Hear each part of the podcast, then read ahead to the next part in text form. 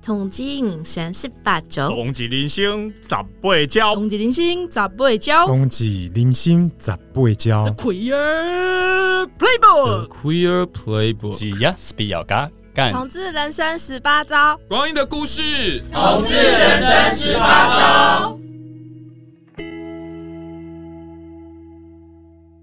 Hello，大家好，你现在收听的是《同志人生十八招》，这里是由老同小组制播的手拉聊天会，我是 C 轮。我是 IKEA，好，应该很久没有跟大家在空中见面了， 我觉得讲这个好老 派，空中见面 嘞，大家应该觉得我们应该是灭团了吧？没有，我们重新就是在这一季又出发，而且这次带来了很精彩的主题，没错，这次是现身说法，什么现身说法， 就是什么当事人现身说法。哦，是什么样的主题嘞？我们呢要来讨论手拉，哎、算手拉拉子自己自己产、 自己生小孩的好过程。糟糕的开 头，手拉生子经验谈这个有比较好吗？ 生子经验谈啊！因对为啊，我说自产是因为跟男同志比起来，就是毕竟我们自己是有工厂你的啊、你等一下你说自产，我会想到是买买房房子子吗， 对啊，哦，对不是啦，是生小孩，好不好？对、嗯那因为同婚也是第四年了吧，已经忘记二零一九，对，然后第四年了，其实确实，如果是按照所谓结了婚再想办法生小孩的话，好像差不多都有一些成果了。对，但是同志当然是比较困难一点的啦。嗯，没错，哎，同志，对啊，我是我讲的就是同婚啊， 哦哦，你是说哦？我是想说，如果只是单纯结婚的话，因为就是如果是异性恋的话，就比较容易啊。对，是比较容易。那嗯我就想说，哎、其实我们身边，甚至我们小组老同小组的义工，也有就是拉子的伙伴，现在正在尝试想要有自己的孩子，嗯，所以我们今天就邀请他们来上节目，跟我们聊一聊这个过程。好，我们现在现在介绍特别来宾。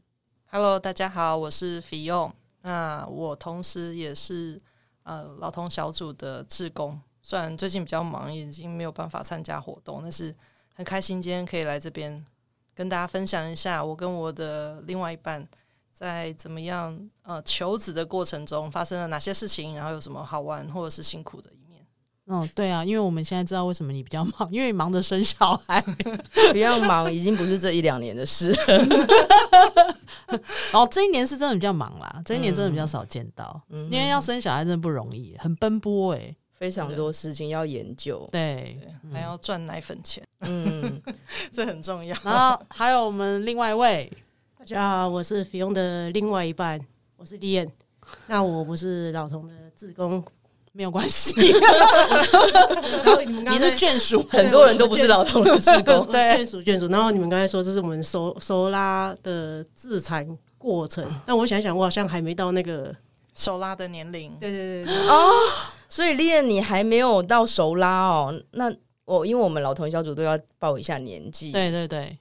哦，我四十六，我我我是四哎、我四十六，对我们两个，我跟那个西伦都四十六，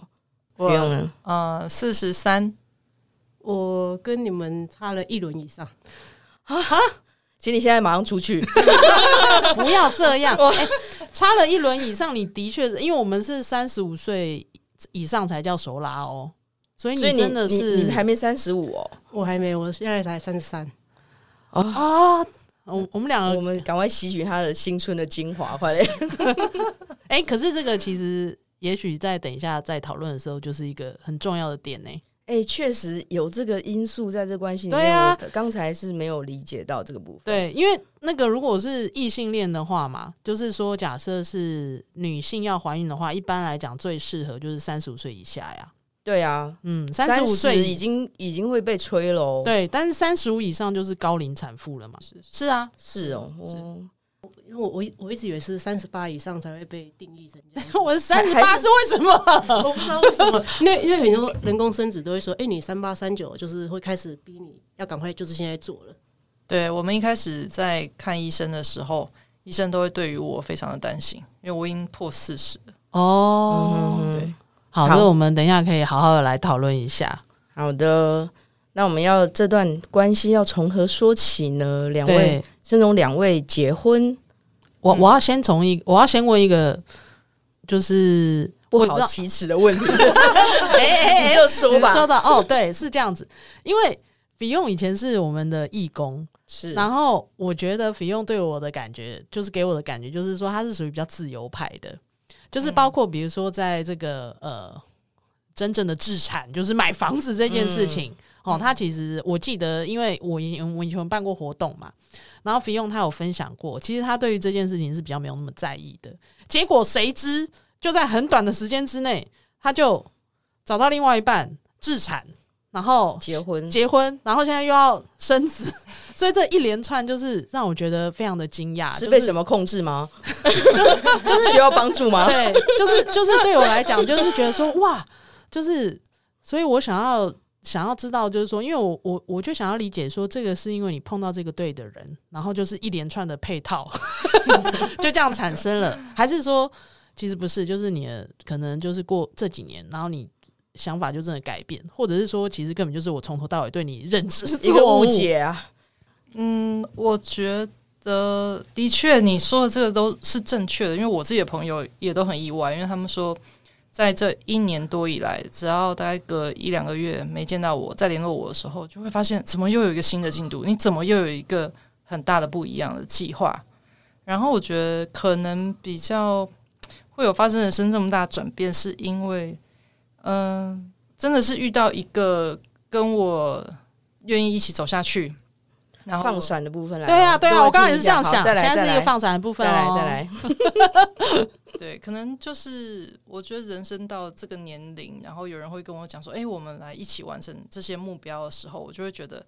犹豫了一下，因为这以前是我没有想过的。可是，哎、这个人会让我觉得，嗯，这是一个对的人。那我想跟他一起完成，呃，他想要的完成的这些目标，同时就会变成我的目标，就变成是一起走下去。哦，所以比如说像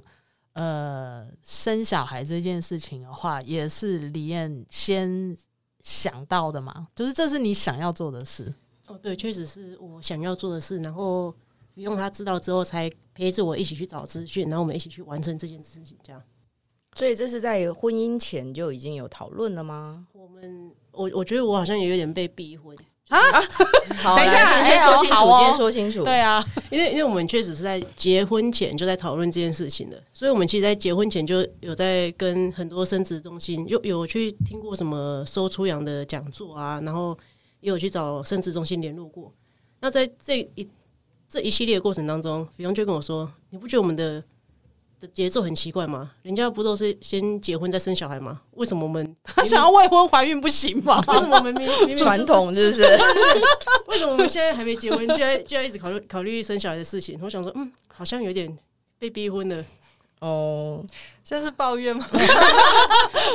但是我我也蛮开心的啦。这个过程哦哎、实在是蛮有趣的哎、哇，女同志一定要这种迂回，对不对？对啊，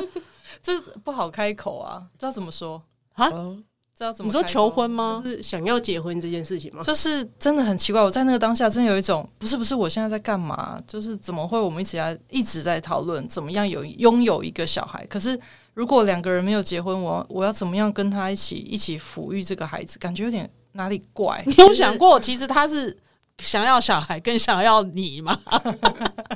没有想说，也许是有个比较值，也许在他人生中结婚小孩跟是小孩是的同样的，嗯或者是小孩会更重要。这这对李燕来讲，这真的是一个配套哎、就是它是一个 package 啊，结婚跟生小孩对吗？嗯，没有。我觉得我觉得希望今天的访问不会造成关系上的什么改变 啊。我们刚刚写切结书吗？ 我们不会跟热线要求什么的。 哦，这个蛮有趣的。我们结婚跟生小孩好像也不算是真的是一个配套吧？嗯没有啦，这是开玩笑的。对啊，对对啊啊，就是本来就是也差不多要结婚了，只是没有一个契机，刚好这就是一个契机吧。就推了你一把。应该是互推吧。对啊，我觉得他是有点互为因果，嗯，对对对，嗯，就是互为因果，对。哦，原来是这样。好，你这样有解答我的疑 问。对，因为每一次就对啊，他就是因为就是好，因为可能忙着结婚跟生小孩，所以就比较少来。然后一见面就觉得哇，就像你刚刚讲的，我们就有说哈什么对这样子。对，我觉得很多事情也都是我现在回过头来看，三年前的我绝对不会做这些，绝对不可能。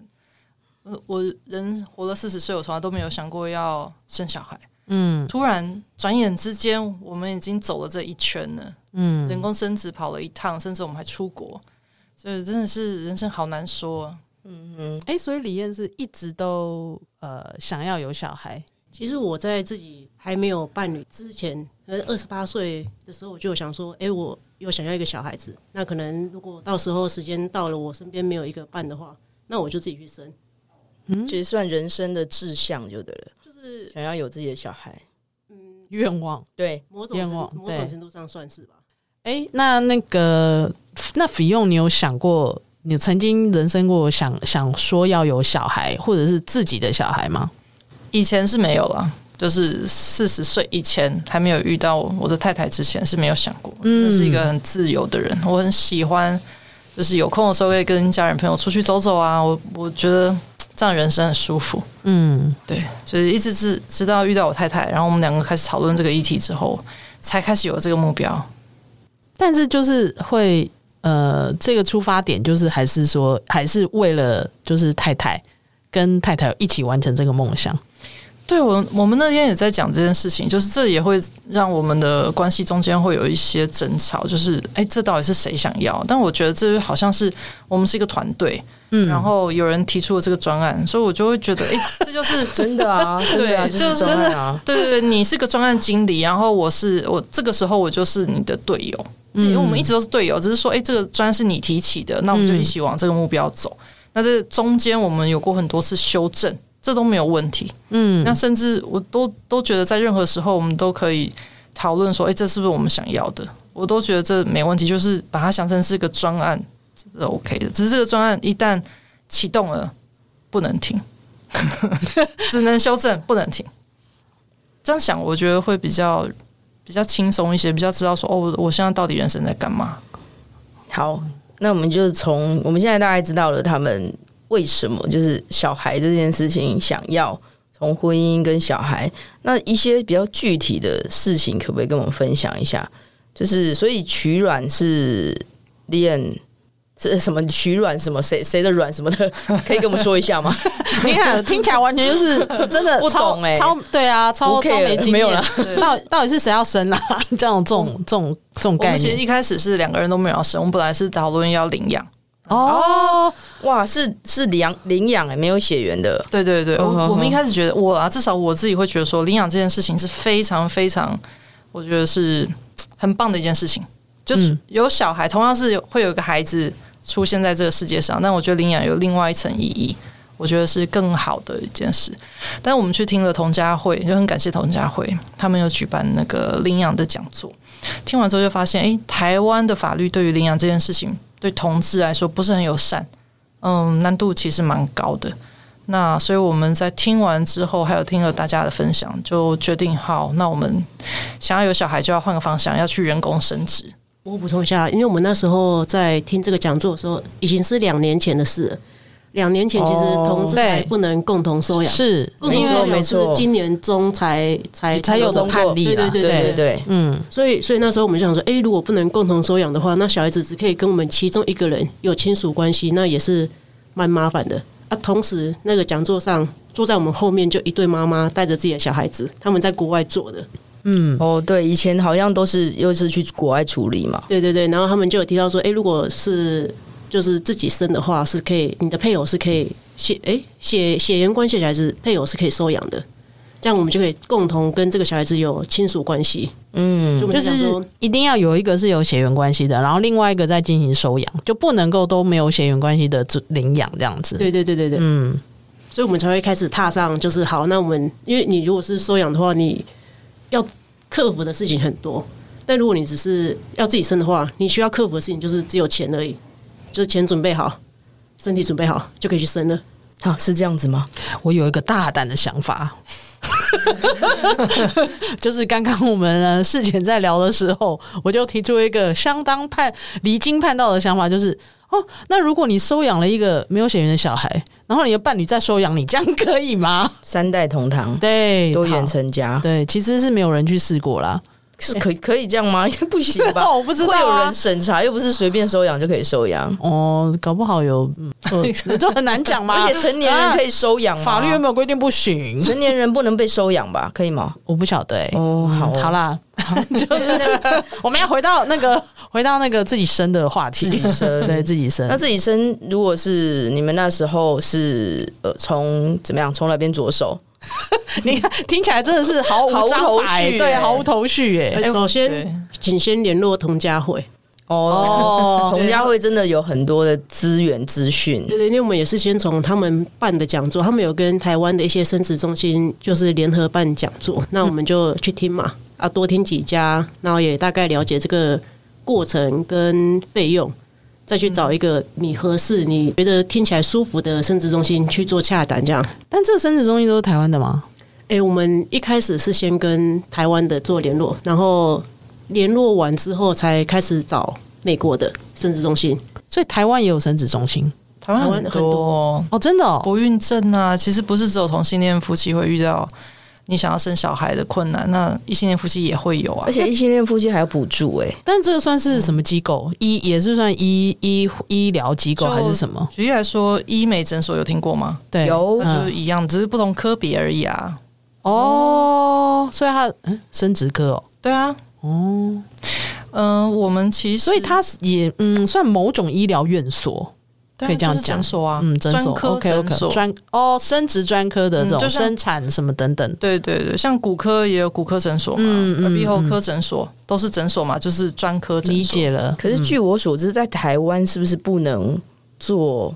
是可以，这个是合法的吗？可以你说取同性吗？对啊，取卵没有问题。取卵是可以的。对，可是它它不能做成胚胎，然后也不能植 入。那所以取卵是冻起来的，对，你可以就是冻放在卵冰箱，嗯，然后就是冻卵嘛。到？对对对，你是说真的放在冰 箱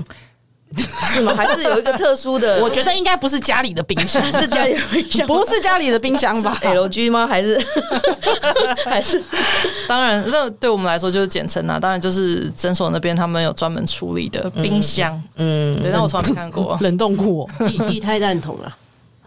液液态蛋但筒？是那个也是运输的时候才用到嘛。对，它技术是什么我们不知道啦，对嗯但反正就是存在他就们那边。反正不会是囤在家里啦。当然，当然，我啊我有我有听说，就是要取卵要打什么排卵针哦，有有这种对哦啊，取卵是听说是一个不舒服的过程诶、这个到底是怎么回事？你们可以说明一下吗？因为我先说一下，台湾现在的法律只能够目前是二零二三年年底嘛，还是只能够异性恋夫妻，所以如果你是单身女性的话，你也不能做人工生殖。嗯，啊，同性夫妻就更不用说了，是不就是你可以做，就是把卵拿出来，从你的身体里面拿出来这样子。对，啊就是做所谓的冻卵。对对，那那要怎么做？嗯、它其实是一个疗程。嗯然后我们那时候其实看了很多很多医院，不只是诊所啊，我们也去了大医院、综合医院，像是北医。嗯，那其实我们在这过程中也有很多我们自己的朋友，那也是异性恋夫妻，他们就跟我们推荐说，啊，那他们的医生做的很棒，他们有这样的经验就推荐我们去。那但是去了之后，为什么我们会回过头来找那个诊所？是因为呃，我们的困境就在于我们取卵之后，我们要把它送到国外，因为台湾不合法嘛，对，所以我一定要送到国外去，然后买精子银行的精子，嗯然后结合成一个胚胎，然后再嗯植入到我们的子宫里面。嗯对，所以后面这段流程我全部都得要在国外做。嗯对，那我们在北医咨询了医生之后，医生就说：“诶，如果呃你是一般的异性恋夫妻的话，在我们这边做没有问题，我们就是可以帮你一次跑完这样。但是如果你需要运送到国外的话，因为他们会有很多文件来回，对，那包含我们国家的卫福部跟美国的 CDC 因为会有非常多，然后美国那边诊所也需要，所以对他们来说这是个嗯。复杂的，对，loading 很重。那他们就算北医是私立医院，但是他们可能对于这样子的收费来说，他们也不是那么的熟悉，说该收到多少钱，或者说他们也没有这么多合作的美国的，中心对生殖中心，他们有合作的中心啦，但是。在那个当下，因为我们这些资讯都是去年了，就二零二二年的时候，他们可能还没有这么多这么丰富的窗口的跟经验，所以我们后来才转向做专门做人工生殖的诊所。所嗯以还是要回到这个部分，因为他们其实是这之前的很多经验，或者是还是他们最熟。对，没错。然后那个疗程其实说难很难，说不难也不难。简单来说，就是照着呃台湾的生殖诊所其实都蛮蛮专业的。然后我们就去听了很多家，然后跟医生面谈。然后我觉得这也就是一个呃缘分吧，你就是跟哪个医生谈到说，哎，你觉得我我 OK，这个医生我我可以，然后就开始了这个 疗程。这个疗程的话，其实就是照着，反哦正医生每次就是会帮你看，哎，你的卵的大小，就照超音波，照完之后帮你配药，然后说原来照超音波是看得到软的、哦，看得到看得到，就是哦 照，下次我也要 去，等一下等一下等一下，帮我照这 个超音波不一样，你要不一样就是吗？这是阴道超音波哦，阴道超音波，所以以是侵入的嘛？对啊侵入式的哇那好就是是辛苦的，不是像我想的那种。你以为就会有探探头侵入但阴就是道一的，根棒子，嗯哦对，然后上面会哦有润滑液跟保险套，然后到时候就放进去阴道这样哦子。哦，对，然后因为然后有点凉凉的，有点这是取的过程，没有，这只是他每一只次是做去检查，看，它只是哦，只是超音波而已哦。就啊对，进去看一做下这检样。查。哇哦嗯就是看一下，一开始会可能第三天的时候先看一下，说，哎，你这一次的基础滤泡有多少？嗯就是月经来第三对天，对，就是可以大概知道说，你如果这个月进疗程，可能可以取到多少颗卵。对，嗯，反正照完之后，你可以决定你要不要进疗程。如果你决定要要进疗程之后，医生就会开始帮你配你该打的排卵针的药，然后该吃的药。就是什么时候要打，然后吃药是怎么吃，就帮你讲好这样子。对对对，对哦你就是按所以它就是一个疗程的对，概就是念，嗯按着时间打针。每天都要打，然后每天都要打。每天都要打，然后轮流打。你的你的肚皮就是一天左一天右，一天左一天哦右这样。所以真的打在就是肚皮哦，在对肚脐旁边吗？对对对，肚 脐旁边想象的哦，哇，好好好，我只是想要感好觉一下那 specific 个的所以位那个置那个针是会很痛吗？还是什么？有看看个人人啊。有不同的针啊，有一款有些嗯针我打的还蛮痛的，因为我跟他毕竟就是状况不一样嗯嘛，照了超音波之后，然后年龄又差蛮多的，所以医生给我们的东西是不一样的。那我觉得我打那个还蛮痛的，哦，所以它其实还是克制化的，当然啦，就是钱花下去药啊要，对啊药你花就是这么多药，钱对药跟那个针啊什么之类都是对啊，都每个是人很身体状况不一样。嗯哦，基本上就是医生怎么帮我们做检查，检查结果怎么样，然后他帮我们做什么样子的用药，我们就 follow 医生的指示，然后打针，打大概多少天？八到十天左右吧，因为我们大概是第三天开始打，然后第十四天取卵。这个会不会太仔细了点？不会不会，我嗯不会啊我觉得然后很取取卵前三十六小时就打完最后一针了，所以应该是算八天左右吧。哦，哇，真的很不容易耶。每个人不太一样啦，有些人长一点嘛，对不对？对对对，每个人真的还是看身体状况不一样。对对，所以所以其实大家在问说，诶，我冻卵要多少钱啊？那个跟每每个人的状况真的差很多，因为你对用药不同，你对用药的天数也不同，那对费用就差很多。因为那个药一天好像都是几千块、几千块的药费吧？嗯一天哦，对，一天就是我们这个疗程下来，其实像手术可能大概五万块，这这个都是我们去年的价钱，现在我们不知道了。可 能都通货膨胀，可能会涨一哦。定会长的啊。我们也是记记得记得大概啊，那药费大概也是五万块左右，所以你就可以知道那个药的比例其实蛮重的。 就是你一个疗程就要十块了，不不止啊，不十万块，这样子不止10十万块，不止，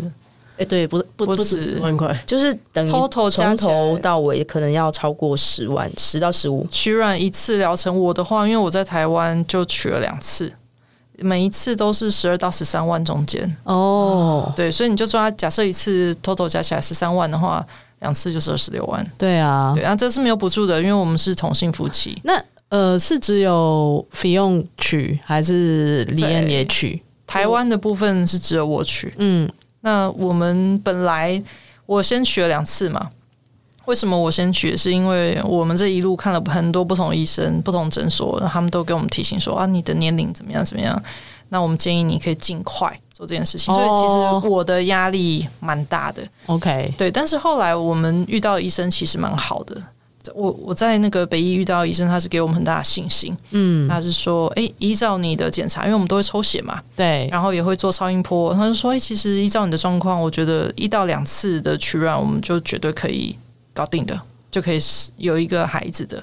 所以我那时候就会觉得，我稍微有点呃放松下来，做这件事情没有那么的着急或者压力大。然后之后，呃，虽然在北医有很好的这个医病关系，但我们后来还是决定要去诊所。那在诊所的时候，呃，医生还是再次提醒我们说，诶，虽然我的抽血数字跟这个照超音波都不错，但我们还是建议你尽快。所以我就开始先进疗程，所以嗯我先取一次，就是一个月之后会再休息，中间不会马上就是这一次经期来，我们取完卵之后下一次再取，不会。我中间在休息了两个月吧，哦，所以其实他这整个你这样子想起来，也大概要比如说三个月以上。绝对要。对，你第一次取卵是五月，然后第二次取卵是八月，对，啊我那、第三次是十一月，所以都隔了刚好三个哦月。三个月。哦，哇，那就是半年了呢。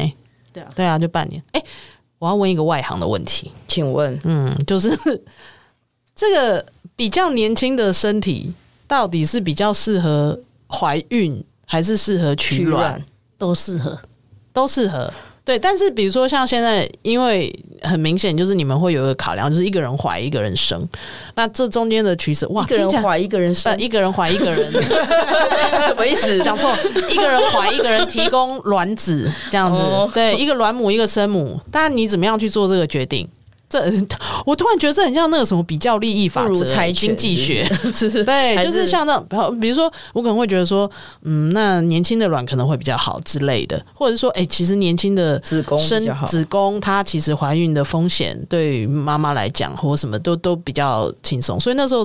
你们是怎么决定的？我其实不用决定啊，因为我不敢生。原来是这样吗个人意愿啊，哦，对，啊，因为小时候我们不是有上那个健康教育吗？对啊，我就是那堂课之后，我觉得那太可怕你了。是不是？看了生小孩的影片？对啊，Oh 我们小没有啊，我没有印象，我有看过那个呢、你可能睡着 了吧？怎么怎么可能？我跟你才差山水耶， 应该没有差这么多吧？有一些高中对不对？嗯有时候高中的建教课会会让你看生生小孩还是堕胎，我忘记了，反正就是跟生产有关系的影片。然后吓然后其你，实让你不对要去怀孕，对，这不样要就是对未婚生子这样子。对他对，真的是那个很糟糕，但对我来说，那个惊吓感，我真是这辈子都没有办法忘记。所以我，我就是很早就告诉他说，要一起有小孩这件事情，我们一开始领养我觉得很 OK，后来讨论到要生小孩，我就说他真的是我没有办法突破的一个障碍。嗯，哦，所以你们是因为这样决定的，所以这并没有一个什么学理上的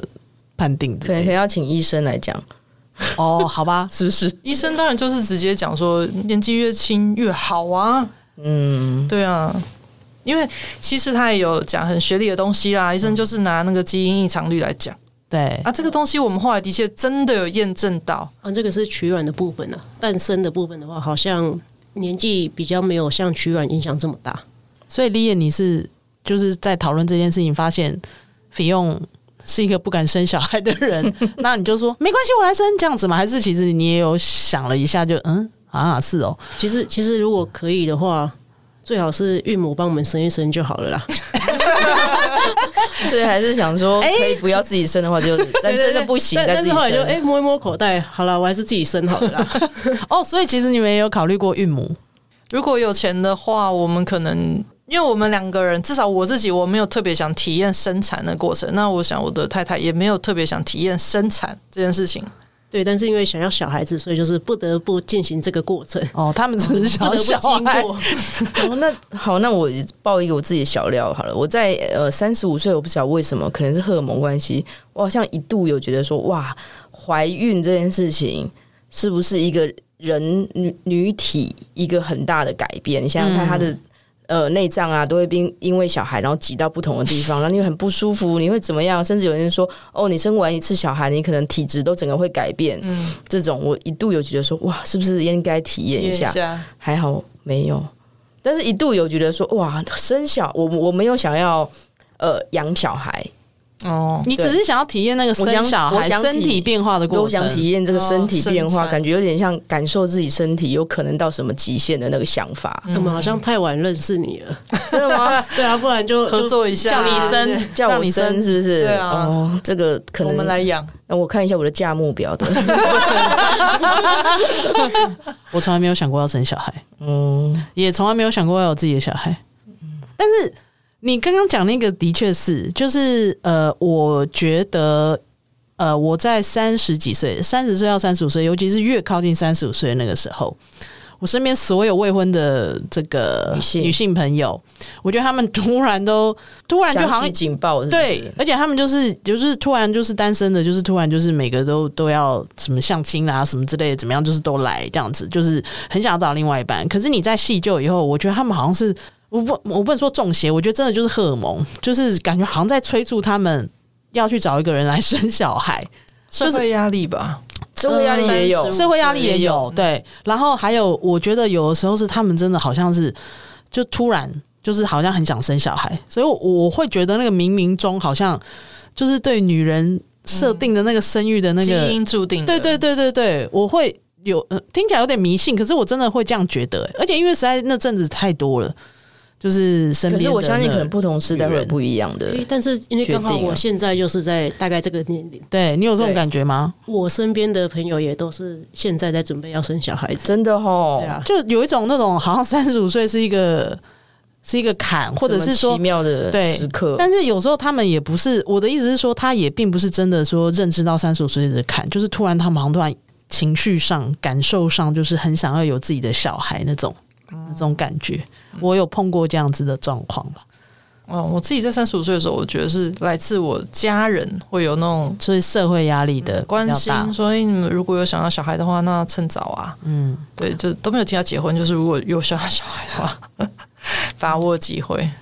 我有朋友就是是他爸爸叫他去冻卵，哦，就是因为想说啊，怎么一直都单身，但是可能又很想抱孙，然后就说啊，你要不要去冻卵？然后我觉得这种爸爸提出这种要求真的比较 少见。有啊，我们在做人工生殖之后，我太太也会一直跟她周围的朋友说，你如果真的有想要有小孩一丝丝念头的话，现在先去冻卵，因为现在冻卵的品质是最好的。哦，对啊，他那时候也是这样讲，哎、可是冻冻卵你要用那个卵，是不是需要配偶同意？不用啊，你单身的时候冻卵，那你就是不能结婚啊？但是如果你要使用它的话，你你可以你现在使用说的是， 卵还是胚胎？如果你卵已经做成胚胎，那可能要另外一半同意。可是卵是我个人的啊、我卵就自己的细胞啊。哦，所以但如果是没有另胚外一半胎的就不行的，如果是胚胎就是要另外一半如果同我意胚胎就是呃精子卵子结合了嘛，对所以你是来自一半我一半他，那就是一半他的东西就问他了。他的但我现在东西如果要我是把说我是同性，我想要就是我就自己要去找。假设我是单身，或是我是同性伴侣，就这样就这样可以吗？如果我现在我现在是、嗯我现在是女同志嘛，然后对不是我现在真的 就是，然后我我也没有伴侣，然后对我现在就想生小孩，我是不是也是可以把卵冻起来？当然可以啊，冻卵这件事是那可那以所以的。呢，那如果到时候也是没有伴侣的话，我是不是就是得要自己再去找精子银行，然后想办法就变买胚胎？精子就好啦。买精子，买精子是不是也是一个？可不可以跟我们分享一下买精子要怎对，么我们现买在哦这想过程超有去哪趣边我们买要进入精子的部分了。这超有趣，那我太太分享一下，因为买精子是我太太负责买的。我我们有一起看啊，但是你知道我们买精子这个过程，你说因为看精子吗？我们怎么看啊？我们买，反正就是先选精子银行开始，精子因为档案，金子银行， 金子银行就有分很多，有些金子银行会提供成人的照片，有些没有，有些是付费提供。哦，哦，你想看照片要付钱这样对子。啊，然后我们就想说是先联行的概念，嗯美国的大的精子银行大概就那么个几间，然后就从这几间里面选。我们先选了一个精子银行，嗯，那个是就是你一开始注册，他就先给你免费的六十天照片无限看，那它是是一个像证件照吗？还是它是裸照？它就是什么什么照？等一下裸照如啊果有裸照的话，我是很对啊好奇欸，很好就奇，算没有买精子，我也会一直看就是，我是很好奇会放什么照片啊？ 生活照啦，啊，生活照，哦，生活照还不是证件照哦，是不对是？哦然后生活照，因为我们的那个我们挑的那个金子银行，它是有小朋友时候的照片，也有长大之后的照片。哦，我觉得他小时候的照片，哦，对，哎，对，有道理耶，需需要要需要，嗯嗯，大部分都是只放小朋友的照片 啊。真的吗？因为放他小时候的照小片时候比较可爱啊，长大之后可嗯能对，会可能长歪啊歪，对，对这时候就会被剔除。对，所以我们就挑了特别挑那个可以看得到长大的照 片。嗯哦 OK，然后 OK 反正第一关就是先刷脸嘛，就对，像那个滑交友软体一样，看就是顺眼嗯的，对对对，只是这个、这个你把它划掉不会 guilty，你就是喜 欢喜欢再继续看。这太有趣嗯了。嗯对对对，那我们第一关反正先先挑脸，挑到哎、诶我们两个都可以的之后，再往下看。有挑很久吗？嗯，因为这第一关我们两个人的价值观就不太一样，我喜欢的 跟他喜欢的，我们发现哦，我们看男生的那个标准真的很不一样。等一下，这个呃，那你们会看，你们有选择说，比如说什么种族或者什么样子的，还是说一开始他真的就只有给你照片，你简单就只能看他是黑人、白人或是亚洲、亚裔什么的？后面其实都可以看，但是我们两个首先在第一关看长相就有点不协调， 但是你说的那些东西全部都有，他那个 profile 个人介绍里面都有就。一口气就是直接都先给你了。对，那太太你可以继续讲你的标准是什么？我的标准嘛，就是我反正先看喜欢了之后，我的标准就是先看那个，再再就是看基因检测，因为他会提供他的基因检测报告。那如果说他可能有携带一些那个隐性基因的话，有些是会造成遗传性疾病的。嗯，对那很重要。对对，所以如果他有隐性基因的话，那我们就要去检查我们有没有同样的隐性基因的疾病。哦如果有的话，那我们的小孩子就很有基，哎、就有可能会诱发那个那个遗传疾病。对对对对对，嗯所以我们第第二步就是看基因。那我们后来有看到一个喜欢的，他刚好是基因是完全没有任何携带任何隐性基因，那就那就又过关。嗯那在过关之后，我再看下一个，就是看他看他的家人家族病史，哦因为他们家族病史是会列的很详细的，嗯甚至连他爸爸妈妈做什么啊，然后什么时职候业吗？职业会大概写一下，嗯，然后爷爷奶奶是什么爷爷时奶奶候过世的？然后过世的原因，生了什么病，还是自然死亡，嗯，都会讲。然后其实比较重要的是，刚刚第一项那个基因检测，因为我们看基因检测项目就有差，有些人做二十几项，有些人做五十几项，有人做一百。那我们找那个就是最多项，好像三百多项嘛，对不对？当当时候最多项，现在好像都做到五百 多项了，哇，哎哎哎，都要没有，会不会很难呐、蛮难的哎、一定就是多少吧？对啊，因为三百项你要或五百项都没有这个隐性基因的，应该我觉得不是太容易。其实，其实我们一开始有做过一件事情，是我有把那个那个选项筛选器打开，就是完全没有携带任何隐性基因的，打开之后就发现，哎、那个照片我看了都不喜欢。然后后来发现，哎、这个不行。对对对，那我那我后来我们选到这个洞呢，其实也也蛮有趣的是，有一天我上班上一上就觉得啊，好无聊哦，不然来看一下看一 下好了，就上上一上上来想说，嗯，休息一下看一下，一打开刚好有一个新上架的，哦，然后一上架我就哎、这个不错，有点可爱，我就传给他看。嗯，然后我再继续往下面看，诶，没有，他他就刚好没有没有任何基因的疾病，然后再来是他的爷爷奶奶，要不是还在，不然就是老死了，你嗯不是生病啦对，对，都是都是自然死亡，然后是年纪很大的那一种，嗯哼然后他的像他也会有看他有没有过敏啊，他的牙齿的状况怎么样，这都是他自己可以都都有填提写供的，的，嗯，对对对，然后他的肤色、发色这些国籍也有啦。啊，对，国籍也有，他嗯、我们选到这个他是南美洲对拉丁裔的拉丁裔小帅哥、小鲜肉，真的很喜听欢起来很热情啊啊！不是不知道，但是那个外表真的是帅。对我我这这这是我们所以其实你们没有限定一定要牙医或者什么的，没有没有你们都没有限定说要特别什么的，就是其实就是健康是最重要，健康啦，因为哦好看基因健康最检测重要。最重要三百多项你要过，因为我们两个其实也应该要做基因检测，但我们没有做，嗯，因为我们做后来想想，哎、其实我们两个不做也没关系，因为我的精子。它三百多项是没有带源，呃，是没有任何的遗传疾病的话，嗯那我们有其实也不重要了，嗯，所以我们两个就没做，这才是最重应要的。该也是一笔钱吧？如果要做，哎、这笔钱算在算小在的算小整个钱花费里面算很小了。哦你是说精子银行的部分吗？有没有那个就基因检测的基因部检分、测基因检测的部分，金子还蛮贵的哦，哦，对，这样要多少钱啊？金子、对啊哦，那金子很好赚欸诶，他一管就三万块台币了啊。然后他强一迫管我们一次要买三管，这一个 donor 强迫你一次哦，要就带一个 donor 你要买它三管对，但是不是每一个 donor 都是这样子的规定， ，OK，对，那但你多少钱他自己定吗？还是我们的那个金子银行它的价码都是一样的，哦哦，就是不论你挑到什么人都是一样的，会有不一样的哦。好像好像有的金子银行是会根据热门度会有不同的定价 啊的，黄金金值，等一下，等一下，他会去跟那个 donor，就是这个捐精者哈，就是他会跟这个捐精者说：“哎、你很热门哦，所以你的价钱比较高，你要不要多来捐？”他会这样吗？ 哎、我们的捐精者退休了，哦，他他不捐了还是对他就是在他的页面就写 retire，哦，因因为我们的是捐到 retire 的吗？因为他才二十多嘛， 没有啊，他捐的时候才十九岁，哇哇，哇，那真的很生猛哦，应该是吧？感觉跨到底很好，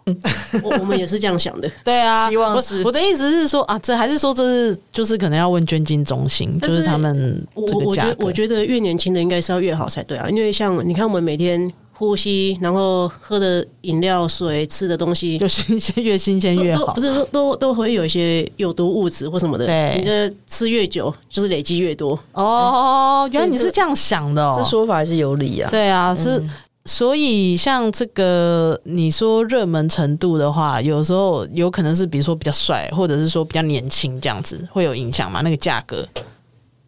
这一家的 bank 应该是你说都一样就是一样的嘛，但是对其他的有可能会不一样。其他家我我记得是有不一样了，但是因为我们就是在这家看一看就买到金子了，我就没有去研究其他哦哎家。我们用抢的呢，用抢的用抢对的因，为它一上架就被我看到，所马剩上就不下多定了。哇，这整个是不晓这得才这叫人肉，这才真的叫人肉市不晓场得吧。会不会有打折的时候，双十一什么的，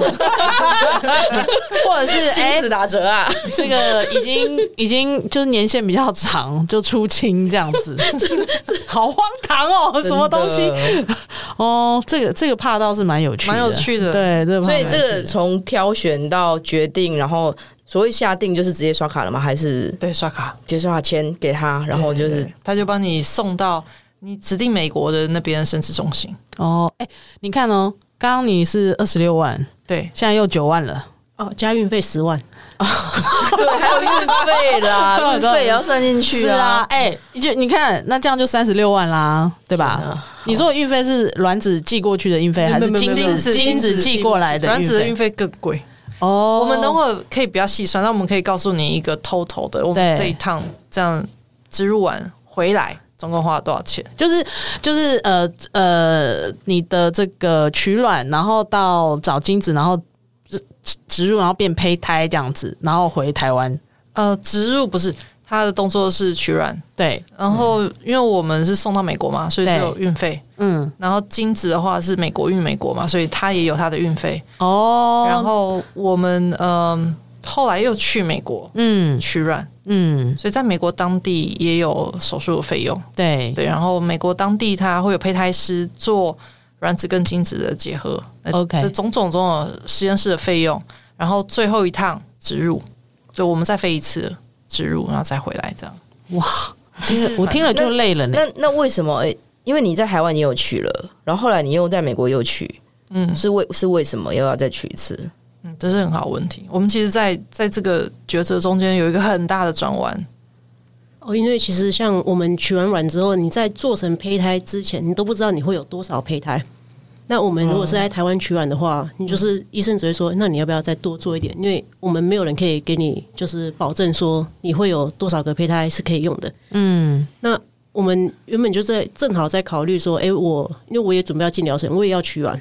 嗯，然后我们在考虑说，诶，那费用要不要进入第三次疗程？然后我准备进入第一次疗程，嗯，的过程的时候，我们刚好就跟美国的生殖中心那边联络上，嗯，那美国生殖中心其实有跟我很们，多家，我们面试了很多就家，我们也美国面试，很多家 了，我们就线上面谈了很多个美国的医生，有些是嗯，大部分都是直接用英文，然后有些很好，还有翻译，嗯，那有一个是直接就是中台文。对，对台台湾人在美国开生生殖中心的，嗯，我忘记我们是在台湾的生殖中心认识的一个人，然后他有有跟我们讲说，诶，他其实他有做过冻卵，已经他是已经冻卵输出过了，那他的成绩很不好，他建议我们就是去美国直接直接去，直取接新鲜去的卵，然后就直接做成胚胎，你不要、你不要把你的卵冻过又解冻。哦 OK，哦，对，哦他这个说法好像也对，是，因为会有损耗率啊，嗯，对，那的确是啦，就是一般食物的处理也是像这嗯样肉也子是， 没有啦，这样讲是很没没礼 貌。对，是 好像有点没礼貌，大家又觉得嗯好，嗯又可以理解，嗯同理，同理。对我们其实遇到一个还蛮热心的贵人，就是前辈啦，他用他的经验跟我们分享说，哦，以他的状况，以他的年龄来说，他的大概成功率或损耗率是多少？嗯那所以我们在那个当下，那很感谢，还跟我们真的讲很久他的想法，所以我们就做了一个。转弯的决定，就想说好，OK，我们到台湾，台湾的部分就到这边结束，剩下我们就去取鲜卵。哦 OK，这个东西是我们那时候没有想到，就是人工生殖上面有一个很关键的是，你是要冻卵还是取鲜卵？嗯，那这个东西我们在台湾咨询过的所有医生都跟我们说，诶，其实成功率是差不多的。哦，真的哦，对，那那是我们咨询到的医生，就是台湾这边就是咨询到的医生都对对是给你这样子的答对，案，都给我们是说，诶，就算有差，不会差太多。那但是因为我们这个前辈就告诉我们说，以他个人的经验，其实差很多。 OK，对，所以他就说，他觉得不要浪费钱跟时间，继续让我要再娶第三次是在台湾，懂就是是蛮辛苦的啊。但是我还是要娶第三次，所以这个第三次只是说我要在台湾娶，然后冷冻运过去，还是说我直接到美国去鲜软？所以我们后来就在这个思考过后，也是因为他的经验告诉我们，我们就决定 OK，我们就飞美国。哦，而且很妙的事情是，因为我们如果要把冻的卵送出去的话，其实也是要运费。对，那我们那时候我就很快的拿纸笔出来，赶快认真算每一项费用。 我真的我发现，我们人直接飞过去取卵，比较便宜还比冻卵送过送冻卵过去便宜。哦你自己就是一个把软装着的一个，对对对对，我就是对我就是载体， OK，哎、所以你们在台湾的那些冻的卵子，后来是没有送过去的，就是冻在台湾这样子。我们还是送过去，你们还是有送过去，但是你人也去，就是说，对所以再他取的他同时都有这样子去制作胚胎，对对对，所以就我是三批都有。呃，对我就是一个很好的对照组，所以等会我们会直接就是看结果，就是诶，我有两次是冷冻，然后对一次是取鲜卵，那结果做出来胚胎存活率差了多少？真的，马上就看结果。哇塞，这哎、这真的是超级长知识哎、完全不会知道这种事情。那所以这个也包含那个呃，Lian 的，你也是去取卵嘛，在美国取吗？哦，我对我我也是在美国去，我的我的结果其实比较没有参考性啊，大家都会觉得啊，你很年轻就不管我，他啊什么 对，就 是怎样？不不会太在乎，哎、哦我是不是需要很着急啊，或者什么，他就是啊，顺其自然就好了，所以你们现在有四批卵已经都是胚胎了。哦，已经、啊，已经呃都是胚都胎，是就那我是可以都我可以都知有道做数哦量吗？对呀，一次大概都是，比如说你动我或多少，或者是你植入是怎么？你记得你记得你的数量吗？我对数字比较敏感，好，比如应该第一次取了十几颗，但是动动十一颗， OK，然后第二次也是取十几颗，动了十三颗，因为它取不是不是你取出来全部的卵都可以动，它要看它有没有成熟。嗯那那它好像第一次是两颗没成熟，第二次也是两颗没成熟，我印象中是这样，嗯，所以它这样两次加起来就有二十二十四颗，对，二十四颗，然后这二十四颗有送送过去美国之后解冻完。只剩下十七颗，哇，耗损率很高哎，哦，那哇，这个因素很多啦，嗯，我们就不知道到底是在哪个环节，有可能是冷冻在解冻，损耗，对那也有可能是冷冻的时候的任何的一个环节，嗯嗯嗯，对，那那这个就跟实验室他们这边的配合，比如说呃，台湾这边解冻的方法跟美国呃台湾那边冷冻，然后美国那边解冻，那这边可能他们的技术又不太一样，嗯，那等等等。其实我觉得这中间有一个很重要的环节，其实是在选美国的那个生殖中心，因为对我们来说，我们面试了大概有美国生殖中心四家吧，嗯，都是线上面试的，然后最后我们选择了我们现在在美国的生殖中心，是因为其实也是一个互相信任，嗯，就是他可以告诉我们说很多我们以前都没有听到过关于呃在实验室，然后因为这个美国生殖中心是台湾的胚胎师过去那边开的开的，那所以他跟我们讲非常非常多很仔细的一些背景，然后一些原理之后，我们觉得诶，相对来说我们非常值得信任，而且语言是直接就通的，对，虽然说医生那个时候医生也是台湾人，但是他在美国的我忘了加州哪一个大学的教授都是台湾人，然后语言很好沟通，然后又解释得非常清楚，所以我们就觉得哎、非常的能够信任，嗯，所以我们最后决定这一家生殖中心。后来也是我们一路到现在都觉得运气很好，所以我们选了这一家，嗯，因为中间听到太多鬼故事了，其他家的，对，你你说说的这种鬼故事是怎么样？就是给你收钱，但没有诶、其实没有办法，或者是成功率很低，什么这因为种？我们我们其实，在这条路上，很多资讯是不透明的，所以我们其实没有得比较。那大家不知道就去找生殖中心嘛，他可能会报价给你，他给你一个报价单，那你会觉嗯得，OK 哎、那就是这个费这个上面的费用。可是当你的卵都送过去，你胚胎在那边的时候，他突然要跟你加收费用，用各种名目跟你加收费用的时候，哦，你就是也对啊，也没办法，头都洗你下的去卵了。在人家手上，对你的孩子你在他 那，对你还是要付对吗？对他就有一点点有些时候你又是可能又语言不通或什么的，人家欺负你，你也你也没办法，这是、嗯你这是只能被欺负。这个在国外这个做升职，的确会碰到这种这个很实际的困难。嗯，对啊，那像像我们是去美国，已经算很不错，因为美国至少是合法的，对，所以我们是有法律的保护的。那你如果是去不一定是合法的国家的话，你可能是走在灰色地带。嗯，像我就我知道的话，去日本的话是你不能直接去，然后你可能一定要透过中介，因为日本对这个是不合法的，所以同性的部分哦，对同性部分不合法啊。如果是单身的话，好像合法，就就这这个就每每就个很国家的法律不太一样、啊。嗯，对，所很以 tricky。对，所以你在这个过程中，你真的要找得到你信任的。就就像我刚刚讲的，就资讯很不透明，所以你可能会需要多花一点钱。这样子整个对又要回到钱的部分，所以全部这样子整个整个过程下来会是要多少？大概算过，就扣除我们自己对玩乐的， 你知道，毕毕竟去美国一趟，总不会只为了一定生要下玩一来下对然后一定要玩一下，是的，吧，就嗯是光我们目前，因为我们现在已经有植入过一次了，就是整个胚胎做完，然后植入一次，这样目前花下已经花一百八了。哇哇，那真的是哇哦哇，真的是真的在经济上会是很大的负担负担呢。的确是这样，就知道为什么菲佣这么忙了吧？他真的是忙着赚钱，哦。那所以就是你们，你说二十二十四颗，对不对？那一次是只能植入几颗？ 我不是问他的这个问题，他二十四颗，然后有七颗是不能用的嘛？哎、没有没有没有，它其实能用的很少，因为像它，我已经我要找出这个表格，这个数字太多了。它那时候冻卵的部分其实二十，我刚刚讲错是二三克啦，二总三共23颗，嗯，我直接讲结果，它最后就是整个做完胚胎，然后还去做切片、做基因检测。嗯，因为像高龄的话，异常率会比较高嘛，嗯嗯对，那你比较容易会有不正常的胚胎。嗯，它整个流程走完到完全就基因也正也正常的胚胎，二三颗，最后只剩下一颗。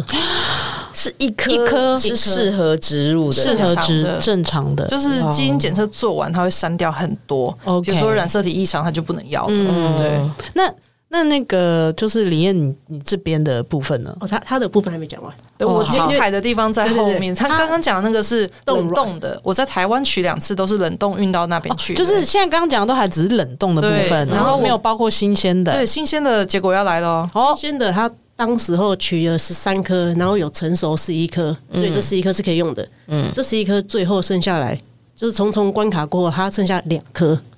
两颗，两颗，所以所以你一个是二十三颗变成一颗，一个是取一次，以比例来讲，其实是增加蛮多的耶。对比例上来说差非常，对啊鲜软四的倍的概念。对啊，鲜软成功是率很高，真的。的真的，那这是我个人经验哦，嗯，对，但是以我个人经验，我也会推荐。呃，当然我四十二岁嘛，对那个时候去年，所以如果你是四十岁以上的话，我也会建议就就是新鲜的新鲜的，新鲜的卵就不要动。对对。但当然，我的所有个人经验就来自于我是这一家诊所，嗯，对，美国的这一家生殖中心帮我做取卵，然后这这一家生殖中心自己有实验室，嗯，然后自己的胚胎师，所以一切都在他们这个中心完成的，对。是这个结果。好，李艳，你要揭晓你的那呃吗。呃我自己的部分，我是取了十四颗卵，然后也是成熟十一颗。嗯，那最后我我其实我没有把我所全部的胚胎拿去做 PGS，啊因为做 PGS 太太贵了。是就就是是基因检基因检呃测，嗯，然后我其实有十颗十颗胚胎可以送，可是我那时候就是赶快叫胚胎师说停了停了，切太切太多颗了，每切、就是每切一做颗一颗基因检测，它是一颗一颗在收钱的，一对颗就啦是六百块美金，哇所以我们那时候就决定说，哎、那因为太太的年龄很轻，她不需要每一个都去做基因检测，对，所以我后来是只送只送了八颗去啊，哦那我八颗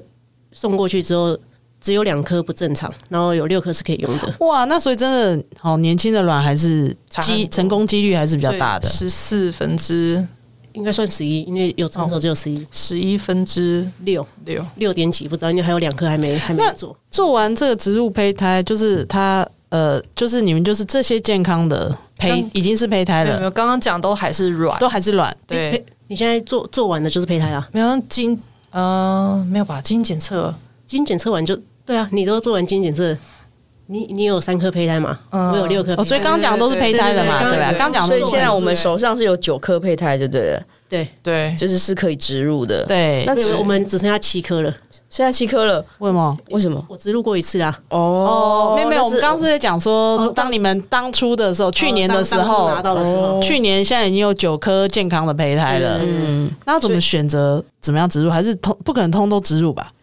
我们那时候其实就问我们的诊所，就美国这边的诊对所。当然，以他们的专业来说，他会告诉我说：“哎、什么东西是等级最好的？”他会建议我们。对，对，那先从等级最好的来开始。哦哎、这个就要我们决定。哦他只会告诉诉我们说，他会帮我们分等级。嗯，那至于我们要怎么选择，其实交给我们。因哦为，有些人他策略会不一样，因为数量不一样，你策略可能就会不一样。嗯比如说，我有听过他们的策略是先放一颗好的跟一颗不怎么中好等的，嗯嗯嗯，对，just in case 就是这样放。那也有人像我们这样，就是那两个都生出来，所以它就是会变成双胞胎。这个就是异卵双胞胎这样子。对如果都顺利的呃成顺利的生产的话对，对对，所以一次就是放两个两个胚胎，我们自己这次的选择是放两个，放两个哦哦，啊也可以放三个，就诶三胞三胎个就就比较不建议了，因为太多了。在台湾有些人会放到三个，是因为在台湾其实不太会去做基因检测，嗯因为台湾是有补助的，就是异性恋夫妻是有补助的，所以大家就是做完胚胎然后就植入。嗯那嗯对我们来讲，我们飞美国一趟的成本太高了，对所以然后再加上就是菲佣的年纪比较大，我们胚胎异常率这么高，我们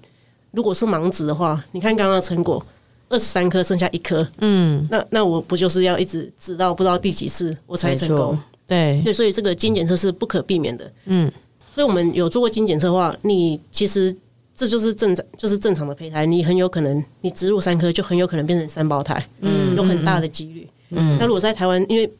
有异常率在嘛，所以可能有些人会想要放三就颗，比较保险啦，对对就是一个保险就的你概念。因为你没有基因检测，你放三颗，可是它要扣除掉它，有可能对有可能不会成嗯嗯嗯成功这样子，但是其实我们在美国要植入的时候，他们有给我们签切结书，因为他们其实只建议我们放一颗胚胎，超过一颗以上的话，你就要写切结书说这个风险你知晓了，嗯你，要承担。哦，所以其实还不是说两颗而已，就是不是说到三颗，它就是其实对它都其实它原则上是只建议你就是一次就一颗对这样子。对，了解，哇，这实在是整个过程超乎我的想象，欸而且这里面有好多思考跟计算的部分哦。超多啊！我觉得每一个都是人生的十字路口啊。因为听因为听众不知道，刚刚呢那个李燕是拿出了手机，然后上面是一个很仔细的表表格，格对，然后就是五颜六色，然后就是详详细写了各种数字的这个表格，哎，所以他的确是很。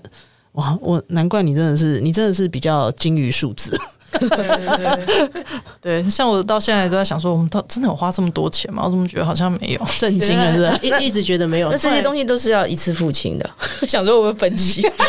好大啊，这笔可以钱刷信用卡吗？有我们确实是分分期付啦，像我们在台湾取卵的时候，你就只先付台湾的部分嘛，哦啊对前面前面都小钱啊，十万二十万，哎、那个我我想要问一个问题，这个问题是比较没什么关联，但是我我我我觉得就是这个疫情，因为你们是在疫情期间做，这是不是格外的辛苦？哦，对，其实像以前大家去国外生小孩这件事，没有人在冻卵的。其实是因为疫情，大家出不了国，所以他就才直接才去那动边乱，才哎对才不对嗯开始变成是冻卵，然后送然后出再去。送哦，去所以的确疫情是有影响，也它增整加个了一些困难它整个的实对施的状因为因为状我况。们我们那时候咨询同家会的时候，有发现这件这件事情，就是冻卵送出去的经验其实没有很多耶，嗯在我们那个当下，是、哦，大家都是直接去取，对，就是直嗯接在在外面取卵，然后直接做。因为你想想看，如果不是因为这样子的话，你就是前面的动卵费用其实就可以省下来了嘛，对，对不对？费用上，我觉得搞不好差不多。我们其实比较省，还是因为我们去那边住宿是住朋友家， OK 所以如 OK，果你还要花 Airbnb 或住宿钱的话，可能还要更高一些，没有，我是说前面冻卵的部分啦，就是假设你就直接去那边做新鲜的卵啊了。因为你去那边就我刚刚讲，你要机哦票哦，就是啊住宿，可是你还要增加住宿的啊对，费所以用未必未在必台湾比较贵，哦但是我觉得就成功率来说，只要超过四十岁，我觉得你就不要有第二种选择。嗯，但是我的经验来说，我就是会直接飞。哦，这个不过刚刚李燕讲的那个疫情的这种是这种影响倒是没有想到的。嗯，也帮助很多人啦。我觉得，嗯，能够动软，因为有些人他其实不太方便这样子一直飞，可能工作关系啊，或者是哦，对你这样讲也是哎、又不是都不用工作啊，为了生小 孩真的很辛苦。对，真的诶很所辛以苦。刚有提到说已经做了一次的植入嘛，对不对？。对。那后来植入是对，我们后来就决定植入两个，但是很遗憾，我们呃植入之后，结果这一次是失败的，因为我们的那个回台湾之后，我们有持续追踪嘛，嗯那因为我们大概人工生殖，呃，大概两天到三天就要抽血做一次检查，看一下数值，嗯那这个数值很遗憾在，嗯回台湾之后第三天，我们就发现它往下掉啊。后来确定它就是胚胎萎缩。嗯那我们目前的状况就是还在做检查，然后还在找原因中。嗯我们希望可以找到一个，呃，有可能是找不到原因的啦。但是我们真真心希望不要是盲测，就是我嗯可以知道一个大概的方向，我可以去改善。才知道下次可以怎么做这样子。就是提高下一次成功的成几功的率，所以刚九颗嘛，所以这次是两颗没有成功，所以剩下七颗。对但是现在七颗它其实也是冷冻在美国。对，还在冰箱。好哦，那我还有好多问题想要问哦，可是呢，我们今天先停在这边。对，那但是我们还有下一集。没错，我们故事不会停留在这边，就是我们还有其他的问题，还要等着李燕跟那个 Fion 来帮我们回答。好，那我好们，就请大家期待我们下一集。对，那这一次就先留在这边喽，好拜拜，谢谢，拜拜，谢谢。嗨，大家好，这里是同志咨询热线，我们是台湾第一个立案的同志组织，我们有八个不同的工作小组，提供各式各样的服务给同志社群。有你的捐款支持，我们可以为台湾的同志做更多，也欢迎到脸书和 IG 追踪我们哦。